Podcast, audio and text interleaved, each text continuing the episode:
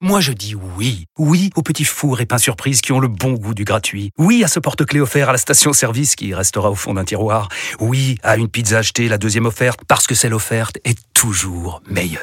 On préfère tous quand c'est gratuit. Chez Skoda, profitez de deux mois de loyer offert sur une sélection de modèles jusqu'au 31 mars. Portes ouvertes ce week-end.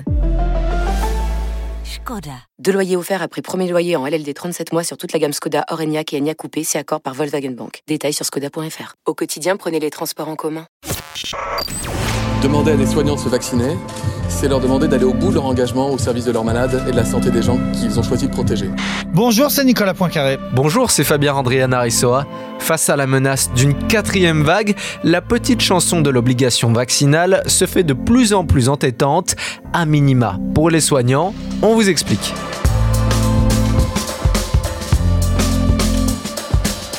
Disons-le tout de suite à ceux qui crient à la dictature sanitaire, l'obligation vaccinale n'a rien de révolutionnaire. Chez nos voisins anglais, cela fait même près de 200 ans qu'elle est en vigueur. Trois bonnes raisons d'écouter ce podcast avec Nicolas. Alors d'abord, on va vous raconter l'histoire de cette première vaccination euh, obligatoire dans le monde. C'était effectivement en Angleterre au, milieu du 19e siècle, une vaccination contre la variole. On va voir aussi qui dans le monde a commencé à rendre obligatoire aujourd'hui la, la vaccination contre le Covid et avec quelles sanctions pour ceux qui refusent. Et puis enfin, on va découvrir que la France est le pays au monde où il y a le plus de vaccins obligatoires, mais pas forcément la meilleure couverture vaccinale. Expliquez-nous le monde. Un podcast RMC. Nicolas Poincaré. Fabien Randrian Aressoa. Avant de rentrer dans le débat sur l'obligation vaccinale, il faut qu'on remonte à ses origines. Ça date de quand? Alors, le premier vaccin au monde, c'est pas Pasteur qui l'a inventé, c'est un Anglais qui s'appelait Edward Jenner. C'était bien avant, c'était en 1796. Il avait remarqué que dans les campagnes anglaises, certaines fermières qui étaient au contact des vaches ne chopaient pas la variole.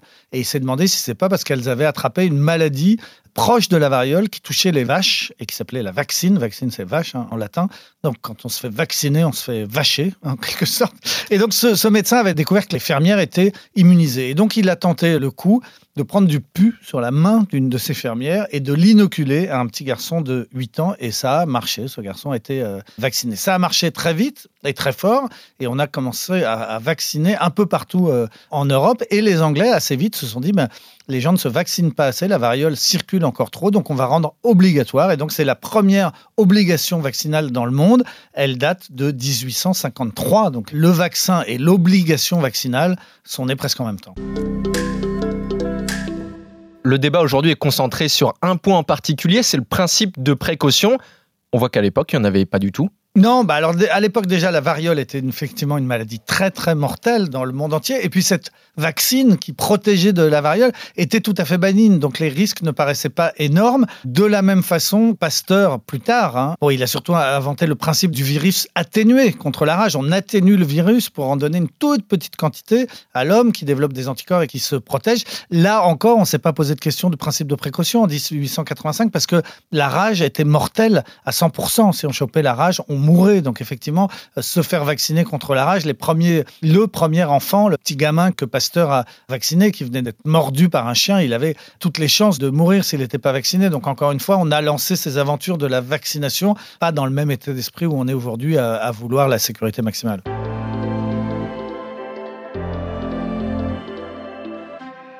En France, l'obligation vaccinale, c'est en train de devenir le sujet numéro un des repas de famille et la discussion porte sur la vaccination donc des soignants, des pompiers, mais on ne serait pas des pionniers en obligeant les soignants à se faire vacciner. Non, ça a commencé dans le monde. Les Italiens ont été les premiers. Dès le 1er avril dernier, les Italiens ont décrété qu'il était obligatoire de se vacciner contre le Covid pour les soignants et presque 98% des personnels soignants italiens ont accepté et se sont vaccinés. Alors on a beaucoup parlé de certains recours qui avait été porté contre cette décision. Effectivement, c'est leur droit. Des Italiens ont saisi la justice. Mais enfin, pour l'instant, l'obligation vaccinale en Italie n'a pas été annulée. Puis on a aussi parlé de 16 soignants en Calabre qui ont été sanctionnés. Ils ont, leur salaire ont été suspendus jusqu'à ce qu'ils acceptent de se vacciner. Ça a fait beaucoup de bruit. Mais encore une fois, on parle de 16 personnes à l'échelle du pays, alors que 98% des soignants ont accepté. Au Texas, c'est un peu la même chose. Les principaux hôpitaux de l'État américain ont décidé de rendre la vaccination obligatoire et 25 000 soignants se sont aussitôt euh, fait vacciner. Il y a eu seulement 153 qui ont refusé contre 25 000, c'est donc extrêmement peu. Et ces 153-là, ils ont été licenciés.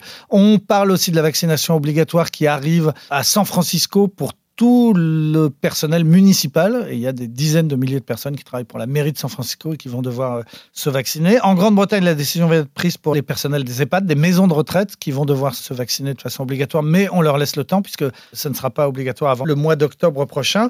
En Russie, il se passe quelque chose d'intéressant. C'est pas seulement le personnel soignant qui va devoir se vacciner, c'est tous ceux qui sont dans les services, qui sont au contact de la population. Alors, ce sont les commerçants, les personnels des banques, le personnel des transports, les chauffeurs de bus, euh, les soignants naturellement aussi. Et alors, la façon de sanctionner ceux qui refuseront est assez originale parce que ce ne sont pas les individus qui seront sanctionnés, ce sont leurs entreprises. En fait, les autorités municipales vont s'adresser aux entreprises et vont, et vont dire si au 15 juillet, c'est-à-dire demain, vous n'avez pas 60% de vos salariés vaccinés, eh bien, vous devrez payer une amende relativement importante. Donc, ça va se jouer au sein des boîtes. On va se compter dans les entreprises entre collègues. On va dire qui est vacciné, qui l'est pas, qui accepte de l'être. Il faut qu'on arrive à 60% avant le 15 juillet. Et puis alors, il y a un pays qui est tout à fait à part dans le monde. C'est le pays, un des pays les moins démocratiques du monde, c'est l'Arabie Saoudite. Là, ils viennent de décréter que tous les salariés de tous les secteurs, publics, privés, sont obligés de se vacciner pour pouvoir travailler. La règle est simple, c'est pas de vaccin, pas de travail. Si on vous a fait ce petit inventaire à l'après-vert, c'est pour vous montrer que voilà, il y a toutes sortes de pays qui ont mis en place l'obligation vaccinale, pas que des pays autoritaires. En France, les soignants disent qu'ils pourraient être discriminés vis-à-vis du reste de la population, mais il y a déjà des obligations pour les soignants. Oui, les soignants sont déjà à part en matière d'obligation euh, vaccinale. Il y a quatre vaccins qui sont obligatoires pour eux. C'est les trois du DTT, c'est-à-dire la diphtérie, le tétanos et la polio. Et puis, plus récemment, on a instauré aussi l'obligation pour tous les soignants de se vacciner contre l'hépatite B. Alors, concrètement, ça veut dire qu'au moment où on se fait embaucher dans un hôpital, dans une clinique, généralement, il faut présenter le certificat de vaccination. Mais c'est surtout au moment des études médicales et paramédicales, en fait, dans les écoles de sage-femme, dans les écoles d'infirmières, dans les écoles pour les étudiants en médecine, on exige le certificat de vaccination contre ces quatre euh, maladies au moment du premier stage, généralement. Et pour pouvoir faire ces stages qui sont absolument obligatoires, il faut présenter le vaccin. Alors, naturellement, ça ne veut pas dire qu'on a une couverture à 100%, parce qu'il y a toujours des gens qui sont anti-vax ou qui s'y refusent. Ou qui... Et, c'est vrai que quand on est dans le milieu médical, on peut assez facilement se faire faire un certificat de complaisance par un médecin, par un ami qui dit qu'on n'est pas en état d'être euh, vacciné. Donc, c'est pas 100%, mais quand même, cette obligation, elle, elle existe. Pour euh, certains personnels des laboratoires d'analyse médicale, ça va même encore plus loin, parce qu'il y a un cinquième vaccin qui peut être obligatoire, c'est la typhoïde, en fonction de ce que les laborantins sont euh, amenés à, à manipuler. Puis, il y a aussi les personnels soignants de Guyane qui, eux, ne peuvent pas travailler sans avoir euh, un vaccin contre la fièvre jaune. Donc voilà, les soignants en France sont déjà dans l'obligation de pratiquer euh, plus de vaccins que le reste de la population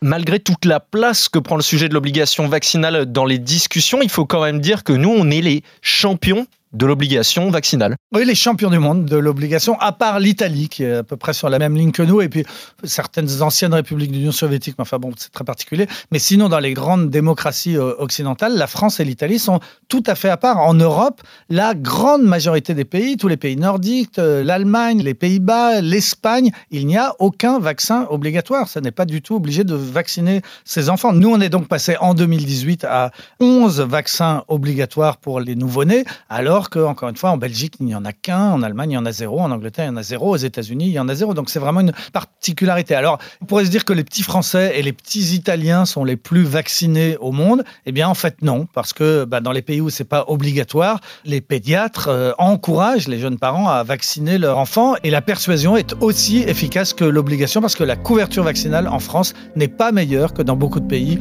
où ce n'est pas obligatoire.